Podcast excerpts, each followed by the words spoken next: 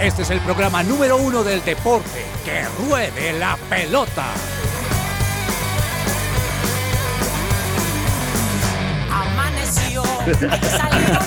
Hola, hola, hola, ¿qué tal? Bienvenidos todos a Que Ruede la Pelota.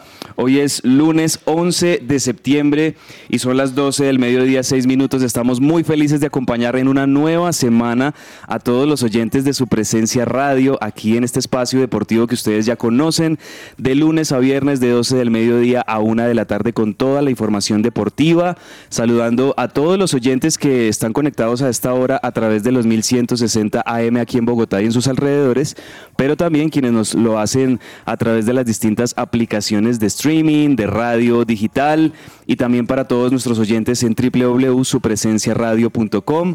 Mi nombre es Andrés Cabezas, un placer acompañarlos y hoy con una mesa maravillosa. Me encanta esta mesa con la que estamos hoy, una mesa nutrida, una mesa llena de hinchas de millonarios, de junior, de América, pero ninguno de Santa Fe. Bueno, nos toca mirar a ver cómo, cómo acomodamos un poquito la información del equipo cardenal que, que ganó ayer el clásico y por ahí teníamos a nuestro querido director Carlos Olmo celebrando muchísimo esa victoria ayer de Santa Fe sobre Millonarios en el clásico y fecha de clásicos este fin de semana en Colombia. Vamos a estar repasándolos todos ellos con una mesa increíble. Comienzo con la voz femenina, una mujer que creo yo que, hombre, tenemos que darle un, reconocimiento bien grande en este año porque se ha puesto la 10, ¿verdad? Todos estos días ha estado aquí con nosotros Claudia. Hola Claudia, bienvenida. Qué bueno tenerte con nosotros hoy. Un saludo Andrés, un saludo también a todos los de la mesa y por supuesto a los oyentes, que espero de verdad que hayan algunas personas de Barranquilla que me estén escuchando y también estén feliz conmigo por todo lo del Junior. Junior, hombre, ¿hace cuánto no ganaba el Junior por goleada como lo hizo este fin de semana frente al Unión Magdalena en el clásico de la costa colombiana? Eso también bien interesante, así que pues nada, muy, muy bienvenida Claudia aquí a que ruede la pelota, pero también estamos con otro que ganó clásico, podríamos decirlo de muy buena manera y que tiene a su equipo en este momento en las primeras posiciones del fútbol colombiano, me refiero a la América de Cali y a don James Estrada. ¿Qué tal Jamesín? ¿Cómo vamos? Cabe feliz, feliz de estar con usted, con todos mis compañeros. Sí, sí, contento. La, mecha de Lucas va, va mejorando, pero, pero preocupado. Usted sabe que uno se preocupa por los hijos, ¿no? El mm. Deportivo Cali, pues. Hoy el programa va a estar buenísimo. Y, pero esperemos que, mejore su comportamiento. Hoy el programa, por, eso es que yo decía, por eso es que yo decía al principio del programa que nos hace falta un hincha cardenal aquí, alguien de, que represente a Santa Fe, como para que también pueda despacharse, ¿no? Y, disfrutar de, de la victoria en su clásico. Pero tenemos a un hincha de Millonarios que, bueno, ya vamos a tener que analizar aquí los dos que estamos de Millonarios, Andrés Perdón el rendimiento del equipo de Gamero, que pues eh, es el campeón del fútbol colombiano, pero la verdad no ha tenido para nada un buen semestre en lo que va corrido de la liga. Don Andrés Perdomo, buenas tardes, ¿cómo vamos? Cabecitas, feliz, feliz, o sea, la vida sigue, la vida sigue, la vida continúa y aquí estamos, así como cuando Millonarios quedó campeón, vine ese día a celebrar Hoy vengo y pongo la cara por todos los hinchas de millonarios aquí diciéndoles, aquí seguimos, aquí estamos y seguimos con vida, que es lo más importante. Así es, eso es lo más importante. El deporte es solo eso, deporte. Pero aquí estamos con una mesa de verdad que genial. Me alegra mucho aquí con don Andrés Perdomo, James Estrada, Claudia Correa y en el máster, don Carlos Vargas, que nos trae también hoy una muy buena canción para empezar. Carlos, bienvenido y cuéntenos qué canción vamos a escuchar hoy. Muy buenos días a todos los oyentes de que ruede la pelota a la mesa de trabajo. Pues yo les traigo hoy eh, un feed, una colaboración entre Gilberto Daza y Jay Khalil. Esto se llama Me Llamas. Levantarme tan bueno y justo que no lo merezco, pero el impulso de mi corazón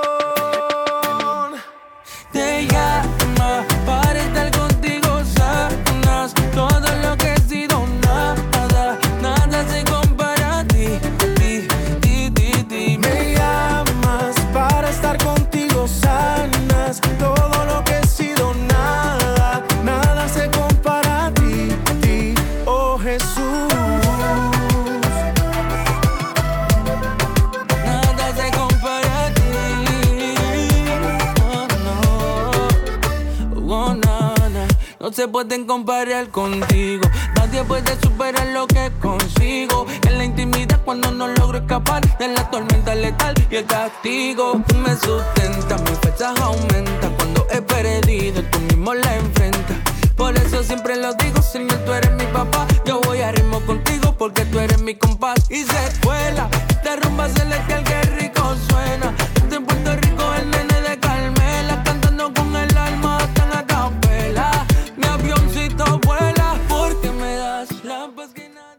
Esta sección es posible gracias a Coffee and Jesus, Bogotá. Hablemos de fútbol.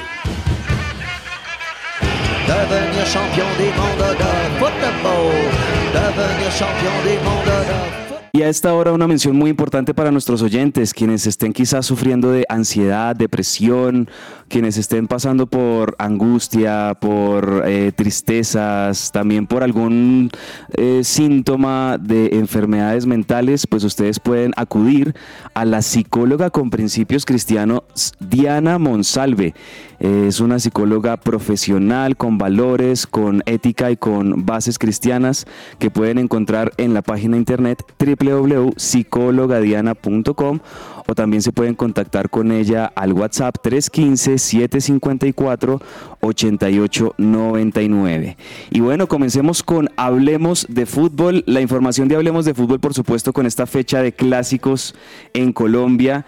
Y no sé por dónde empezar, la verdad, pero empecemos por, por el lado de, a ver, por, por el América de Cali. La verdad es que el América el, el, el, partido en el Pascual terminó siendo una muy buena demostración de fútbol del equipo de Lucas González, que había comenzado James un poquito dubitativo y un poquito sí. Criticado en los primeros partidos de la liga, no le había ido muy bien con algunos resultados, pero la verdad en los últimos tres partidos se ha visto muy bien al equipo y creo yo que obviamente siempre que tenemos un clásico, pues esos son un termómetro muy importante para eh, la parte anímica del grupo y pues bueno, una goleada 3-0 sobre el Deportivo Cali que creo yo que le brinda muchísima tranquilidad e instala al América James en los primeros puestos del fútbol colombiano. Empieza a tener confianza Lucas, eh, como usted lo decía, había empezado, yo diría que es raro porque nunca mal, nunca uno puede decir como un partido del América, siempre hubo momentos muy buenos, eh, pero ahora el equipo se está consolidando, creo que eso es lo que está pasando.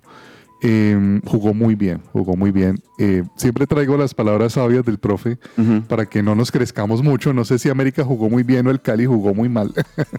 de pronto hay un poquito de las dos. En Cali de Jaime de la Pava, un respetado también por la afición del América.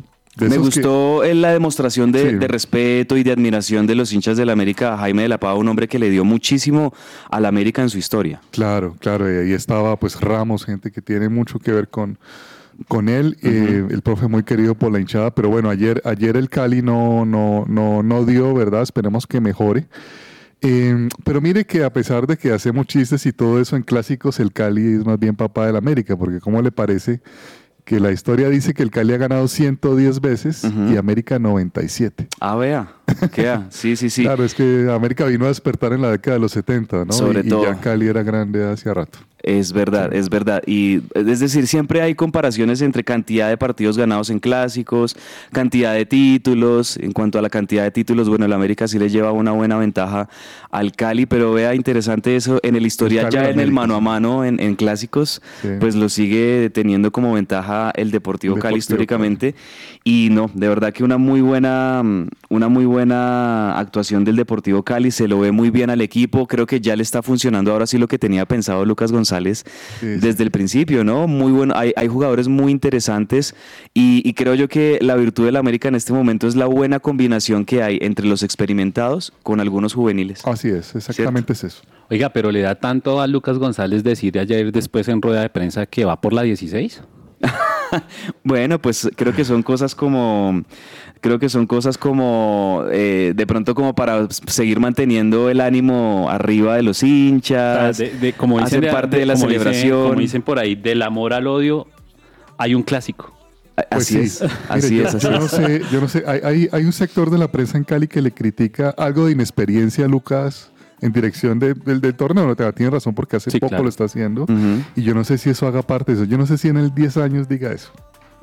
Vamos a ver, vamos a ver. Lo cierto es que, lo cierto es que al Cali, al América le está yendo muy bien. Bien. Lamentablemente el, el Cali pues sigue ahí sufriendo, eh, tratando de conseguir puntos que le permitan mantener la categoría a final de, de año. Yo, yo considero que lo que ha hecho hasta ahora Jaime de la Pava con lo que tiene en el Deportivo Cali pues no ha sido del todo malo. Que lo único que tiene es problemas. Porque, exacto, porque tienen problemas económicos, porque Está tienen un, la plantel muy reducido, porque en, en definitiva tienen todos los condimentos de un equipo que, que viene a la deriva y con todo y eso, pues ahí Jaime de la Pava y, está y tratando de meterle la sostener. mano a un Cali que usted lo dice, no solamente el problema es de, de jugadores o de juegos, sino también de parte económica. económico muy grave. Él debe terminar más o menos, si entra a los 8 ideal, pero por ahí casi ya 10, casi ya 11, le va a convenir al Cali terminar. Seguro. Y se da por bien servido. Seguro, Sí, seguro. Y pues muy ese, bueno. ese será el objetivo. Bueno, eso por el lado del clásico de Cali. Vámonos al clásico de la costa atlántica de nuestro país. El Junior contra el Unión Magdalena. Eh, de los últimos cuatro partidos, Junior ha ganado tres y ha perdido uno.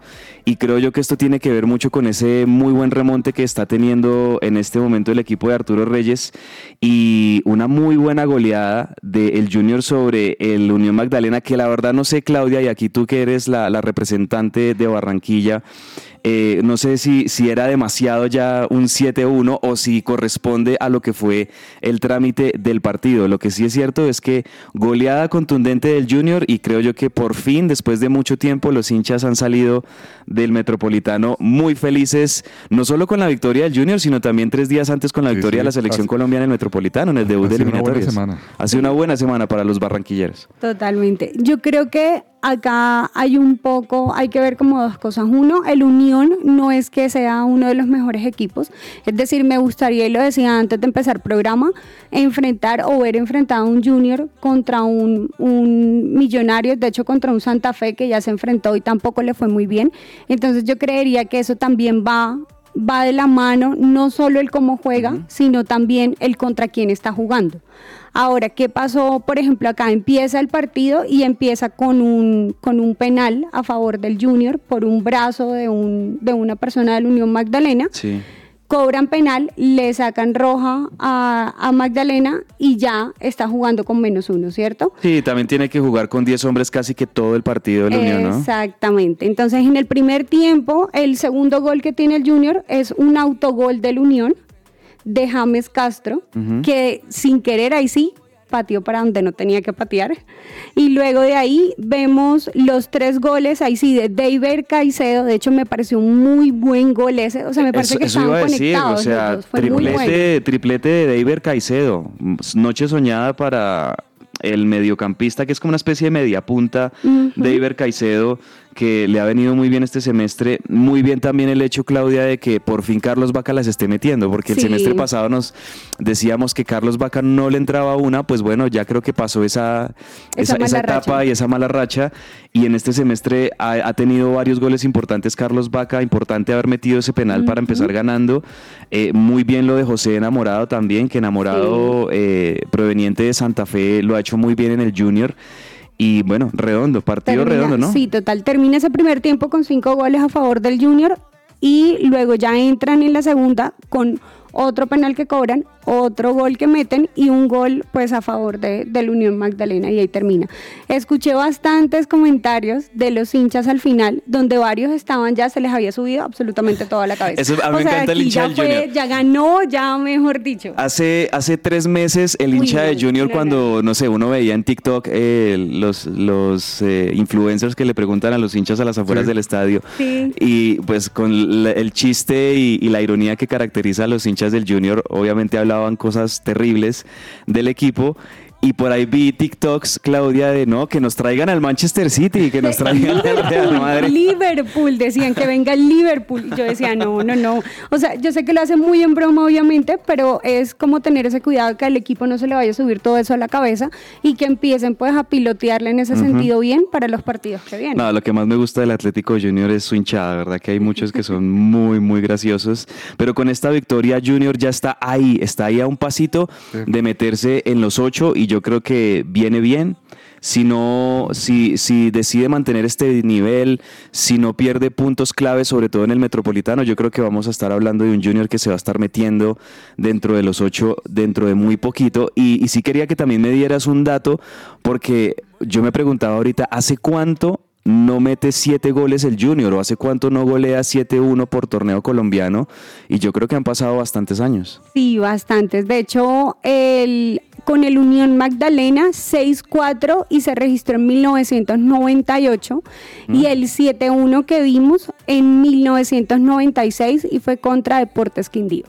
O sea, desde 1996 Junior no metía un 7-1. Yo creo que este equipo James es de ese, equipo de la época de, del Nietzsche Guerrero, de Pacheco, de mm, el pibe Valderrama, no sé si todavía estaba ahí, pero ese Junior en la historia del sí, colombiano. Eso iba a decir, ese Junior de mediados de los 90, de los mejores equipos que han habido en la historia del fútbol colombiano, porque era prácticamente una selección de los mejores jugadores eh, de, de la costa atlántica eh, todos unidos en ese coincidieron en ese junior. ese junior casi llega a la final de la Libertadores. También, también, también. campeonazo, que creo que le gana una final al América, ¿no? En el 94, en el 95 le gana precisamente una final al América ese junior. Pues desde esa época no metía siete goles, 7-1, final entre Junior y Unión Magdalena.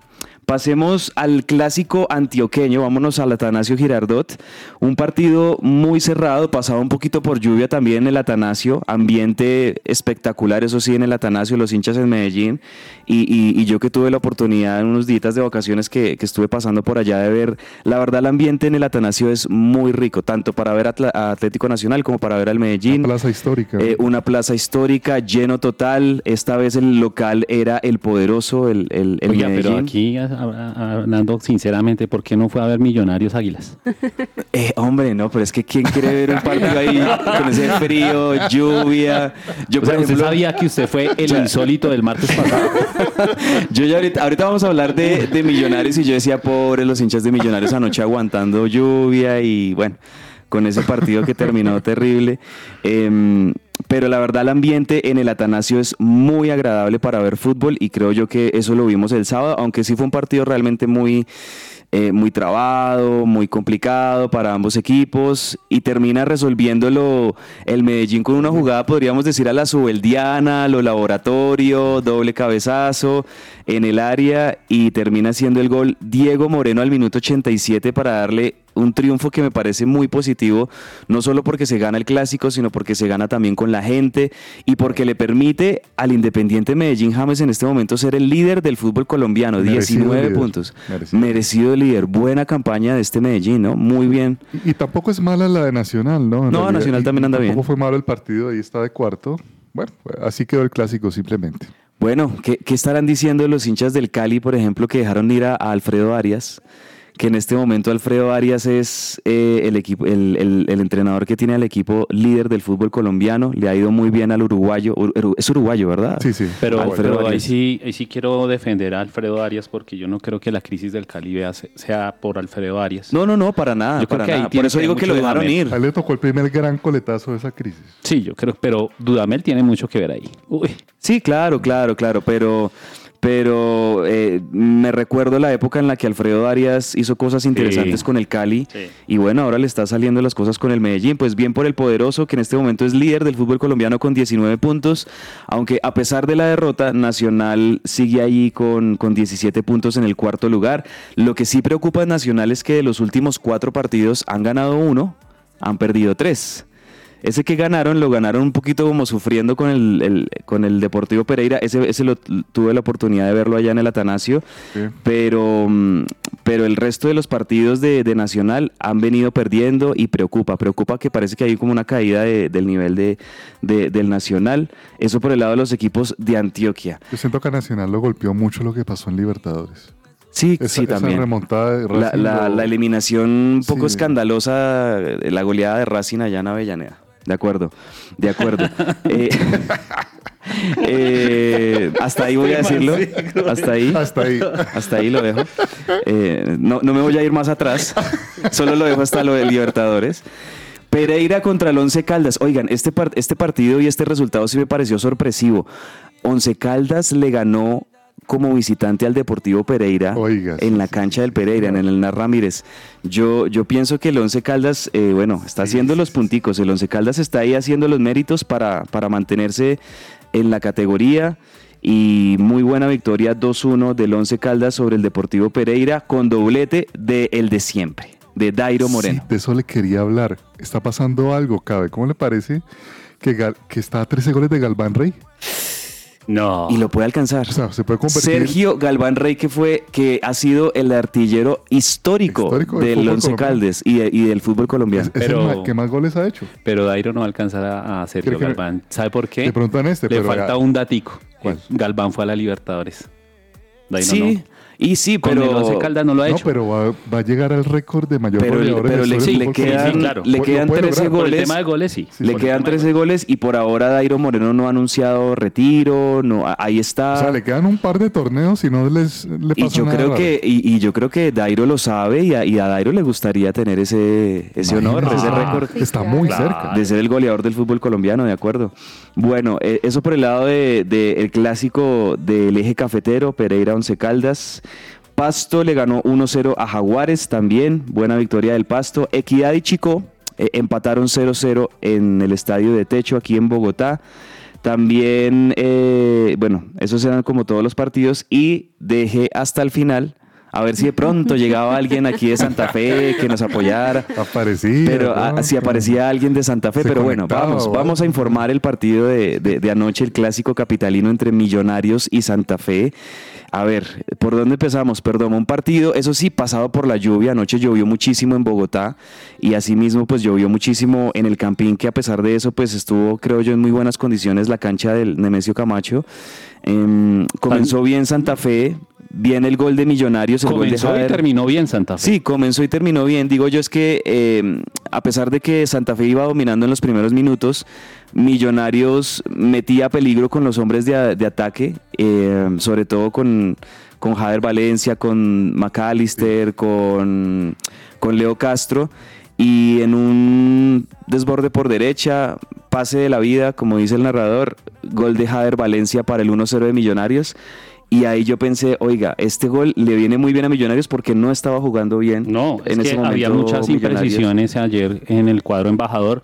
Clásico número 333 de entre Santa Fe y Millonarios, de los cuales 101 121 victorias ha sido Millonarios y ayer 84 con la victoria de Santa Fe. O sea, Millonarios ha ganado 121, Santa Fe ha ganado 84. Con lo de ayer, sí señor. Ah, bueno, ahí el el resto ha sido empate. eh, pero no, un Millonarios muy impreciso. Eh, hablábamos con, con James que de entrada a mí no me gustó, por ejemplo, el uniforme con el que salió Millonarios. Eso iba a decir yo también. Creo que Millonarios empiece, empieza a perder el clásico Sí. saliendo con un uniforme con el cual no debe salir a un clásico. Hombre, un clásico yo salgo con el azul. Exacto. En un clásico ¿Cierto? usted sale con los colores históricos, con su camiseta histórica. Y, y ya de entrada eso a mí no me gustó, no, no entiendo esas decisiones eh, de merchandising, eh, de marketing, eh, con, con la ropa y con las, las distintas equipaciones que, que ofrece el equipo, pero cuando es un clásico hay que jugarlo con los colores que son, hay que jugarlo con el uniforme que es y la verdad no me gustó para nada. Yo dije, ahí ya de entrada empezó perdiendo Millonarios, la verdad, mm, no, no sé, Millonarios está como con una... Le decía James que me atrevo a decir de- como un- con la resaca o de pronto un grado de confianza también. exceso de confianza también. Anoche, por ejemplo, las dos jugadas, a, a ver, aquí el partido, más allá de la buena victoria de Santa Fe y que hay que decir que Santa Fe pues fue muy superior a Millonarios, estando 11 contra 11 y ya después de las expulsiones de Millonarios también obviamente fue muy superior Santa Fe. Eh, pero pues claramente un partido cuando un equipo se queda con nueve hombres, pues es muy complicado complicado, sí. sostenerlo. Pero aquí lo que quiero destacar sí es, digamos que bueno, lo de McAllister, eh, la, la falta de McAllister se nota que él, él mismo se da cuenta de que la No, él reconoció, es un caballero. Sea, él Eh, dijo, McAllister se da cuenta de que, de que tal vez no sé si la cancha, obviamente al, al estar anoche muy pasada por lluvia, por lluvia estaba resbalosa, Claro. es posible. Pero, pero a ver, la, la- la irresponsabilidad de Daniel Giraldo, esa sí es la que me parece insólita, porque ya estando el equipo con 10, el planteo es de, bueno, sostener, tratar de, de ir adelante, buscar de pronto otro gol, eh, aguantar a Santa Fe, pero creo yo que lo que termina de desbaratar a, a Millonarios no es tanto la expulsión de McAllister, sino la expulsión de Daniel Giraldo. No, y, esa el sí es- planteamiento del profe Gamero, con todo el respeto, el gol, el- la expulsión Que no de, le de gustó el planteamiento. Pues no, lo que pasa es que sí, está bien que uno sostenga el, el resultado, pero hombre, yo voy a ser, voy a ser muy nueve, coloquial, pero nueve, son nueve, por eso, pero plantee el equipo para defender. Ah, pero, bueno, o sea, yo no Bueno, le puedo plantear a, a un. Santa Fe con 11 Es que, yo a ver, con de 9 hecho- de tú a tú, o sea, no puedo hacer Claro, eso. De hecho, cuando expulsan a, a McAllister al Eso le minuto... pasa mucho a Gallardo, ¿no? Sí, es una de Gallardo terrible. Sí, sí. Eh, cuando, cuando expulsan a McAllister ya sobre el final del primer tiempo, Millonarios tiene que aguantar unos 3, 4 minuticos, unos Claro. ataques de Santa Fe, y ahí uno piensa, bueno, en el medio tiempo el profe va a parar mejor al equipo, obviamente el enfoque va a ser el de defender. Cuando vemos que Millonarios sale en el segundo tiempo a ir hacia el frente, a No, el a cambio que hace es meter, es meter a, a Larry Vázquez, ¿sí? Sí, O sea, es- eh, mete a Larry Vázquez y uno, bueno, listo. Bien, sale Giraldo y sigue manteniendo el, el- el- equipo como, como va. Y, y en los cambios, Sí, ¿qué también. pasó? ¿Qué También me pasó? parece que entra sí. Arias y entra mm, Pereira como los 15 minutos después de haber metido el primer, o sea, después de que Santa Fe lo... lo Sí, ahí, lo ahí también Digo, se ¿qué equivocan pasó? en esa lectura el profe Gamero. Eh, de pronto, eh, de- tal vez lo que yo interpreto del profe Gamero es que no quería meterse atrás tan temprano. ¿cierto? Pero, pero en definitiva sí había, que, me- sí había que defender. Tocaba Sí había, meterse. sí había que Pasito defender. atrás. Pasito Mm, sí, sí, no, no, no, no separar tanto las líneas. Y bueno, pues esto lo terminó pagando Millonarios, que como digo, eh, pues esa sí me pareció terrible la expulsión de, de Daniel Giraldo, porque Daniel Giraldo tiene que entender que si estamos con 10 hombres y si yo soy el único volante de marca que quedo en el equipo, yo no me puedo dar el lujo de, de- de cometer faltas como la que cometió Daniel Giraldo, que bueno, terminó siendo expulsado. Y más allá de eso, bueno, eh, sí hay que destacar de Santa Fe, que aprovecharon la, la ventaja, que supieron empatar, eh, dar vuelta al partido y, y supieron meter todos los goles que, pudieron meter. no gane o había sido terrible. Habría sido, por eso yo, Sí, yo les escribía, si. Santa Fe teniendo en cuenta estas circunstancias de partido no empata Claro. o no lo da vuelta este partido, pues es un escándalo, pero Santa Fe lo hizo muy bien, Eh, muy bonito el gol de, de Marrugo, yo creo que se lo voy a poner ahorita para el Oh, pepazo, Qué golazo. porque la verdad fue muy bonito el gol de Cristian Marrugo, que anoche fue el, ca- el capitán de fue, el Santa primer Fe. fue el primer gol de Santa Fe. Eh, pero también muy buen gol de, de batalla, de Jason Moreno. Me gustó mucho un jugador de Santa Valencia. Fe. Este, A mí me gustó Valencia. Valencia, sí. Valencia. Este chico, Ever Valencia se llama. Sí. Ener. Ever Valencia, muy, muy interesante este jovencito de Santa Fe, eh, por punta izquierda, muy bueno.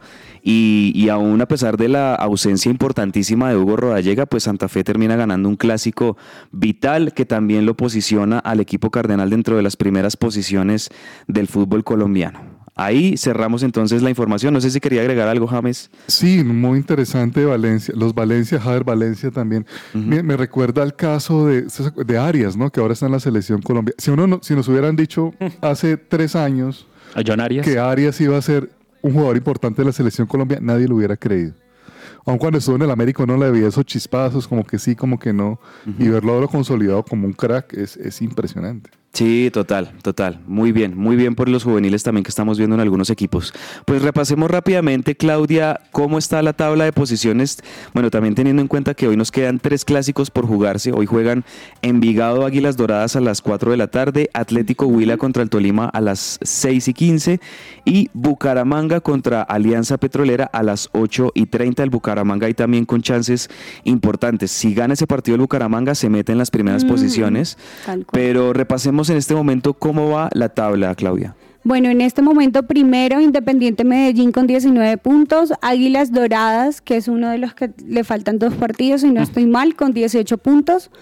En tercer lugar Independiente Santa Fe con 18 puntos, Atlético Nacional cuarto lugar con 17 puntos, América de Cali quinto con 16 puntos, Bucaramanga en sexto con 15 puntos y ese también le hace falta un partido y Deportivo Pasto séptimo lugar con 14 puntos y en el octavo Unión Magdalena con 14 puntos. Todavía no, no ha salido de la tabla. Ahí está entonces las primeras posiciones del fútbol colombiano y pasemos rápidamente a hablar de las eliminatorias sudamericanas al Mundial de México, Estados Unidos y Canadá.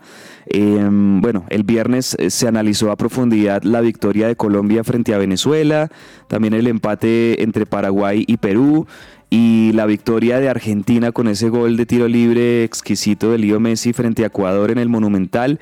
Pero nos faltaba, bueno, hoy lunes, analizar lo que fueron los dos partidos del viernes, compañeros. Uruguay-Chile le ganó 3-1 en el Estadio Centenario el equipo de Marcelo Bielsa. Arrancó sin bien. un Luis Suárez y sin un Cavani convocados por el profe. Miren que este Uruguay, James, están sin Luis Suárez, sin Cavani, que han sido unos de los históricos en la última década de- del fútbol uruguayo. Pero tienen a Darwin Núñez, tienen a Nico de la. Cruz, tienen a Federico Valverde.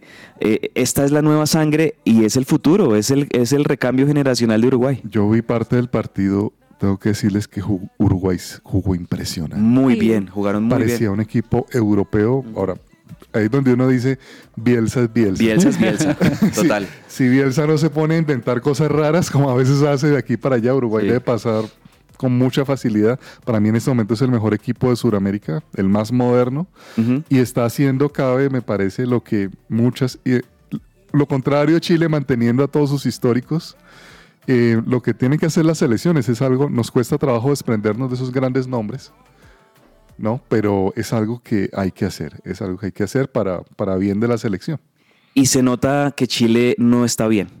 Se nota que Chile tiene muchos conflictos, que no tiene una idea clara de juego. Le costó muchísimo el partido a Chile frente a Uruguay y me parece que ya pensando en el partido de mañana entre Chile y Colombia, creo que Colombia puede aprovechar en este momento esa confusión Claro. y puede aprovechar en este momento ese mal momento futbolístico que está pasando eh, la selección de, de, eh, Eduardo Berizzo, que la verdad no le está yendo bien a Chile. eh, Un equipo lento, pero Sí. es un equipo muy viejo. O sea, exacto. es- eh, Uruguay era un equipo joven, dinámico. No, pues es que ahí comenzando por eso. Claro, o sea, y, y claro, cuesta trabajo decir como, bueno, pero ¿por qué no está Luis Suárez? Vea que Porque Uruguay, no a pesar de la, de la tempranera eliminación de Uruguay en el Mundial de Qatar, creo que Uruguay en el último tramo, en el último tramo de eliminatorias y en este primer tramo estamos viendo lo que es ese recambio generacional Claro.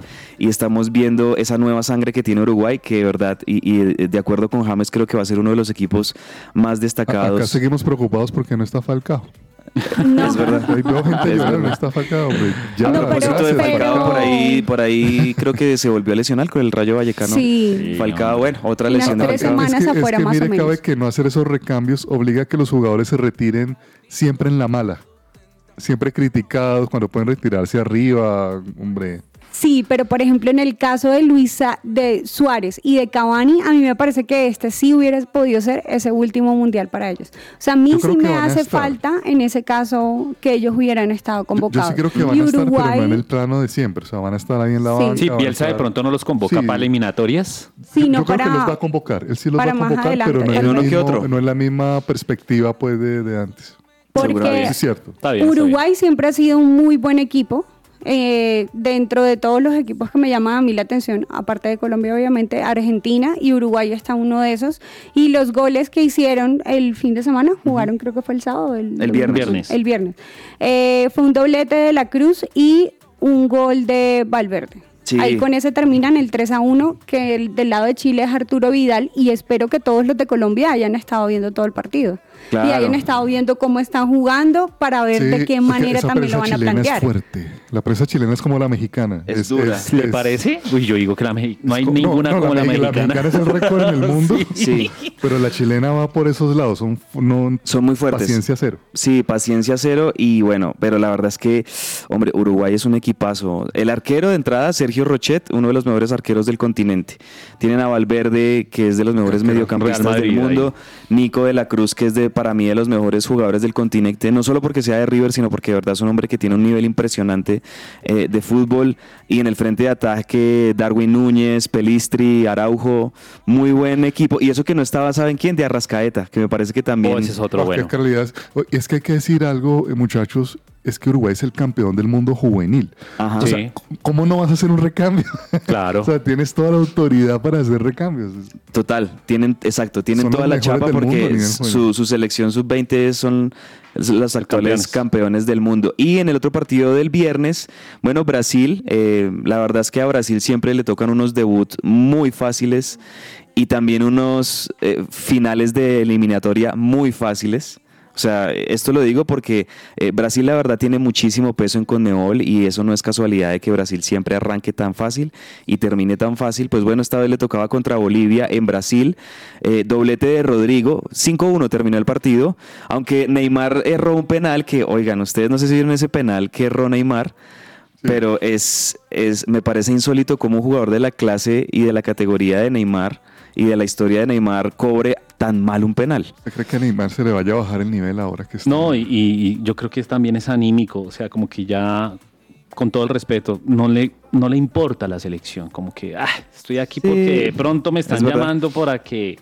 No, o sea, no. Pero no bueno, se le notó bien. la- esa- Pero Bien por Rodrigo, me parece que este, el, el- el atacante del Real Madrid, es de los jugadores bien, bien interesantes que vamos a estar viendo en estas eliminatorias. ¿Qué jugadoras? Muy buen jugador ese de Rodrigo, gol de Rafinha también. Bueno, doblete de Neymar a pesar del... Sí, del- sí, eso le iba a decir. del que el hombre cumplió con sus dos goles. Sí, eh, la verdad un partido supremamente fácil para Brasil contra Bolivia eh, en el debut. Y con eso pues bueno ahí ya entonces tenemos tanto a Brasil como Argentina como Uruguay como Colombia todas ellas, eh, las selecciones quizá llamadas a ser las protagonistas en esta eliminatoria, pues todas ellas arrancaron con victoria en su debut.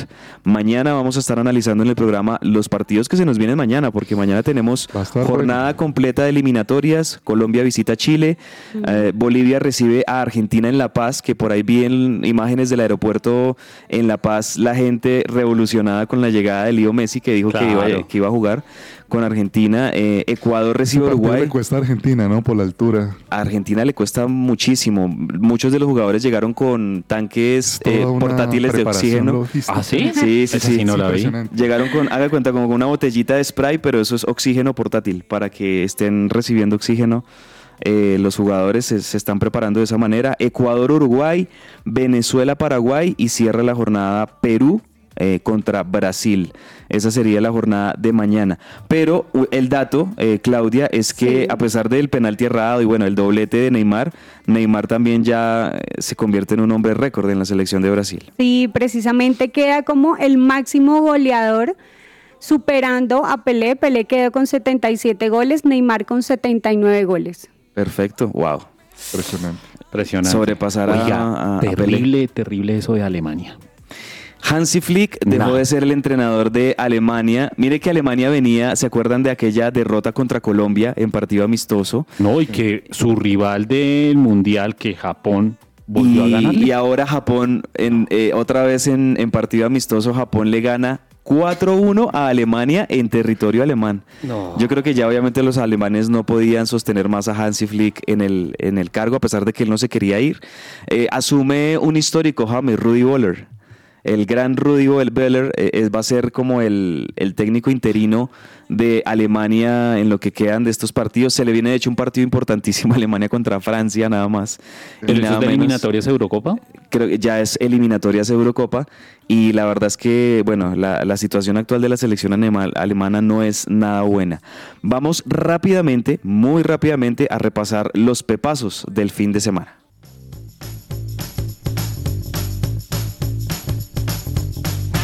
El pepazo.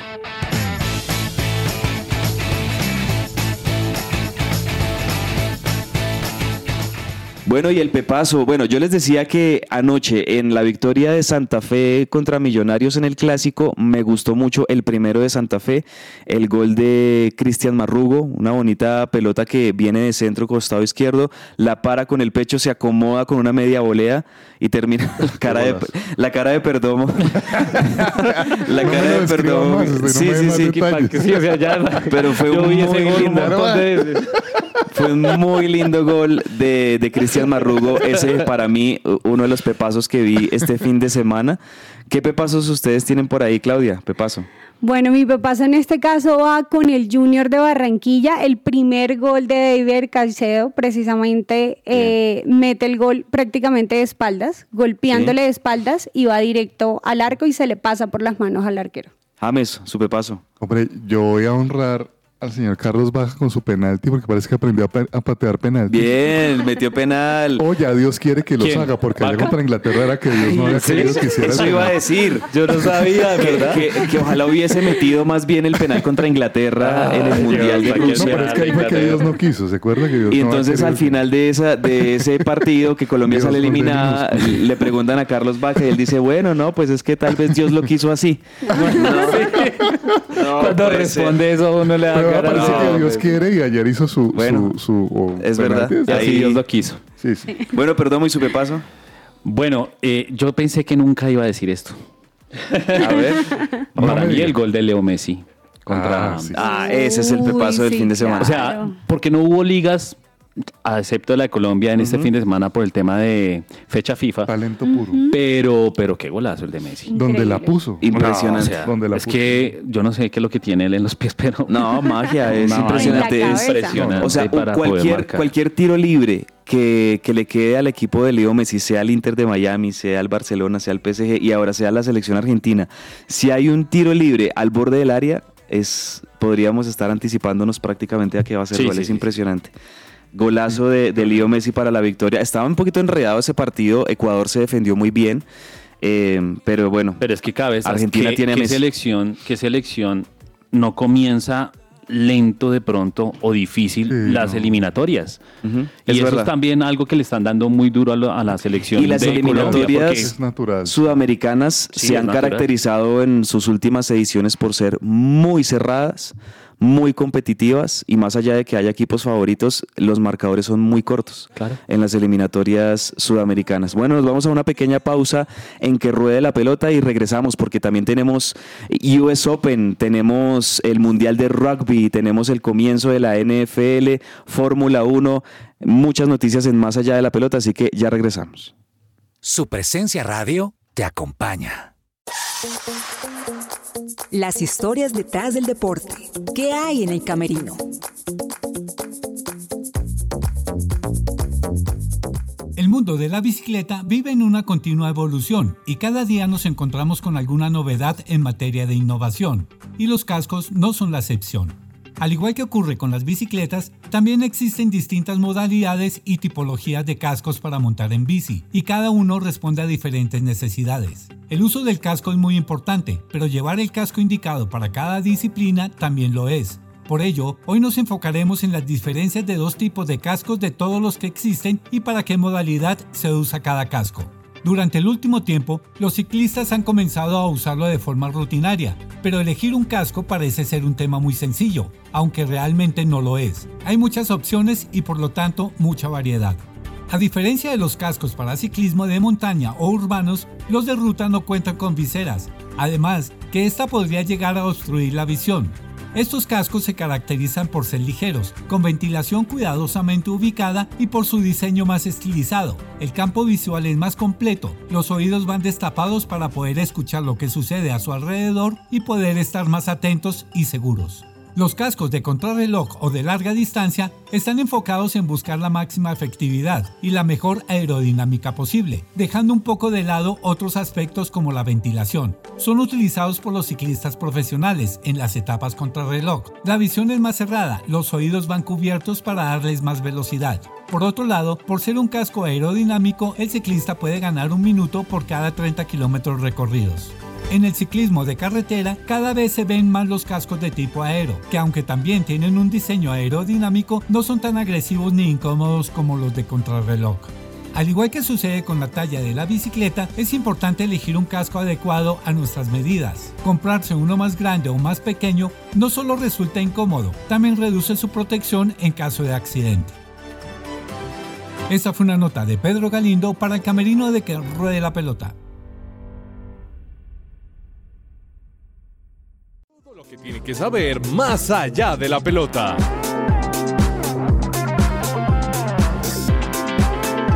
Seguimos en que ruede la pelota. Bueno, y en otros deportes, más allá de la pelota, hablemos de ciclismo, de tenis, de rugby, de fútbol americano. Por ahí también la Copa Mundo de arquería con una muy buena noticia para Colombia. Algo de baloncesto. Comencemos por el ciclismo, James. Se sigue corriendo la Vuelta a España con participación de colombianos. Ha estado muy bien ahí Santiago Buitrago. Más o menos, ¿cómo va la Vuelta a España después de este fin de semana? Ayer domingo, hoy están descansando los muchachos. Eh, pero ayer domingo Buitrago hizo una etapa a cabezas impresionante. Lo que pasa es que la experiencia, por experiencia, se la ganó Rui Costa al final. Mm, el portugués. Sí, sí, sí. Bueno, y también este tema, al- a, los corredores colombianos el tema del embalar, ¿no? Y, esa cosa a veces es, es difícil, pero fue un carrerón. Yo creo que este muchacho promete mucho. Vamos a tener mucho de Buitrago en el futuro, seguro. Eh, nada, Sepp Kuss es el líder de la Vuelta a España. Qué bueno. Ese Muy Jumbo bien. Visma, qué equipazo está haciendo. Este 1, 2, Sepp 3. Kuss creo que es de Estados Unidos, ¿verdad? Sí, claro, El de estadounidense Kuss y, y el- el Jumbo Visma definitivamente demostrando por qué es en los últimos dos años el mejor equipo sin duda alguna de todo el circuito Sí, mundial. Y, y habla muy bien esto del Jumbo Visma porque em, de alguna manera se, se turnan, ¿no? Es que es un equipo de capos. Es un equipo de capos y simplemente se. Mire, le está- están aquí respaldando. Es muy bonito ver a Roglic, a Vingegaard respaldando a su compañero Sepp Kuss, que antes ha sido un super gregario de ellos. Sepp Kuss fue clave para el Tour de Francia y, y ahora él es el. Es el Y ojalá que se la, o sea, si, si sigue así, pues que se la pueda ganar, porque es- sería un premio a eso, a la labor de lo que ha sido un gregario con, con chapa de, de- Sí. de capo, como lo ha sido Sepp Kuss. Le leo la general. A ver, Pues Kuss, como dijimos, es el primero, el norteamericano. Luego viene Roglic a un minuto 37 del mismo equipo, Jumbo Visma.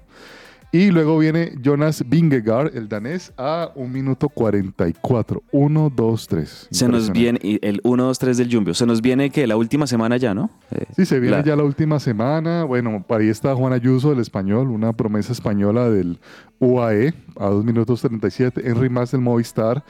Y sí le digo que es un poquito preocupante no ver que aparezca el Ineos por ahí cerca. De acuerdo, El de gran acuerdo. Ineos está, no sé si se puede hablar de crisis, pero no tienen un ciclista. Hace rato para- no lo tienen, Sí. es verdad. Eh, bueno, pasemos rápidamente al tema de tenis porque se disputaron este fin de semana las finales del US Open tanto en la rama eh, femenina, en la rama de dobles, como en la rama masculina. Y bueno, comencemos hablando de la rama masculina, Claudia, con una nueva victoria para uno de los mejores tenistas de todos los tiempos, Novak Djokovic. Así como lo mencionas, Andrés, de hecho, la verdad pensé que la final iba a ser Djokovic Alcaraz, pero pues en este caso fue con Medvedev. Se les ¿Qué metió ahí en el final? camino Medvedev, el Sí, ruso. qué final tan increíble, en serio, increíble. Tres sets. El, el primero terminó 6-3, el segundo 7-6 y el tercer set 6-3. De hecho, el segundo set duró una hora y 45 minutos. Solamente ese set jugando. Impresionante porque eso creo que fue un récord demasiado largo ese set. Y adicional, eh, cabe resaltar que ahorita Djokovic es el segundo en el ranking mundial y con la victoria que tuvo el Grand Slam, en este momento tiene 24 en total. Ahora, llama la atención que lo haya ganado en tres sets, más allá de que sí fueron muy disputados, sobre todo el segundo set que termina en tiebreak, pero llama la atención. rápido. Exacto, pero llama la atención que Djokovic haya ganado este, este título en tres sets, en Claro. sets corridos, ¿no? Y bueno, Porque a veces van a 5. porque por lo general esos partidos son de cuatro, de cuatro o cinco sets. Sí, sí. Pero bueno, eso por el lado de- del el masculino, pero en la rama femenina yo me vi un poquito de este partido entre la bielorrusa Arina Zabalenka, que era la favorita para llevarse el título por segundo año consecutivo, contra una juvenil, una jovencita de 19 años de los Estados Unidos que se llama Coco Goff. Pues lo ganó la local, lo ganó Coco Goff, perdió el primer set, de hecho Zabalenka eh, ganó con mucha autoridad el primer set, pero después se repuso Coco Goff para ganar los 6-3 y 6-2 y de esa manera se convierte después de mucho tiempo Coco Goff en la primera estadounidense eh, más joven en ganar el US Open. ¿Saben después de quién? De Serena Williams, que lo hizo en 1999 de con nadie. 17 años. Wow. Pues ahora Coco Goff, que tiene 19 añitos, es, es la segunda adolescente, por así decirlo, que después de Serena Williams se, se gana mm, el, el US Open. Tercera en ganar el US Open tras perder el primer set, también eso fue muy importante. Y este año realmente ha sido muy bueno para Coco Goff, eh, ha tenido ya tres títulos. Eh, la estadounidense que se perfila para ser una de las nuevas eh, protagonistas del tenis mundial. Muy bueno. Y, y creo yo que ahí, no sé, yo pienso que las, la familia Williams, la Serena, Venus y toda La la, familia. Williams, pues digo yo es que van a estar muy felices de que haya una tenista afrodescendiente, eh, afroamericana, que, que va a llevar esa antorcha y esa batuta del tenis eh, a nivel mundial. Entonces, pues bien por ese lado. Chévere. Bueno, ¿qué se cuenta Andrew Perdomo de, de deportes a motor de Hombre, este fin de semana? es que es muy emocionante volver a escuchar el himno nacional de Colombia en un podio. Y más que todo, Tremendo. porque ayer el motociclista colombiano David Alonso es su tercera victoria consecutiva. Dice esa victoria cuando un, un deportista de motor queda en el primer lugar. Su tercera victoria de las 14 carreras que ha disputado en este año. Su segunda consecutiva ayer en el Gran Premio San Marino en Moto 3, MotoGP 3. Eso significa que está cerca de ganar el Mundial. Y hombre, es muy emocionante. Yo decía, recordaba cuando Juan Pablo Montoya sonaba ese himno nacional y bueno, en fin. Espero que con, con David Alonso se, se, se repita esta nueva historia y de verdad que tiene puntos para poder ser el campeón de MotoGP 3. Muy bien. Y también sin salirnos de los deportes colombianos, pues Sara López. Ayer nuestra colombiana Sara López ganó su octavo mundial de tiro al arco que se disputó en la Ciudad de México. Muy bien, por Sara López. Sara López es una leyenda. campeonato mundial, impresionante. Tremendo. ¿Por qué resaltamos esto? Porque Sara López muy seguramente va a ser nuestro participante o la que nos va a representar en los. Juegos Olímpicos del próximo año. Claro. Y eso pues obviamente también eh, es, es motivo de alegría. Y sin salirnos más de los deportes, más victorias colombianas. Ayer en el Mundial de Levantamiento de Pesas, Natalia Llamosa obtuvo su doble medalla de oro en arranque y total en los 65 64 kilogramos. Y Juliet Rodríguez obtuvo plata en el arranque en la misma categoría. Los colombianos están disputando ahorita varias eh, disciplinas. También quiero darles la noticia de, por ejemplo, de mm, se está disputando también un mundial de judo en Canadá y Brenda, Brenda Olaya se llevó el título panamericano allá con medalla de oro en judo. Y es bien. colombiana, obviamente. Vamos al tintero y les cuento un par de deportes más que se nos quedan allí señor. antes de la una de la tarde. Entre el tintero.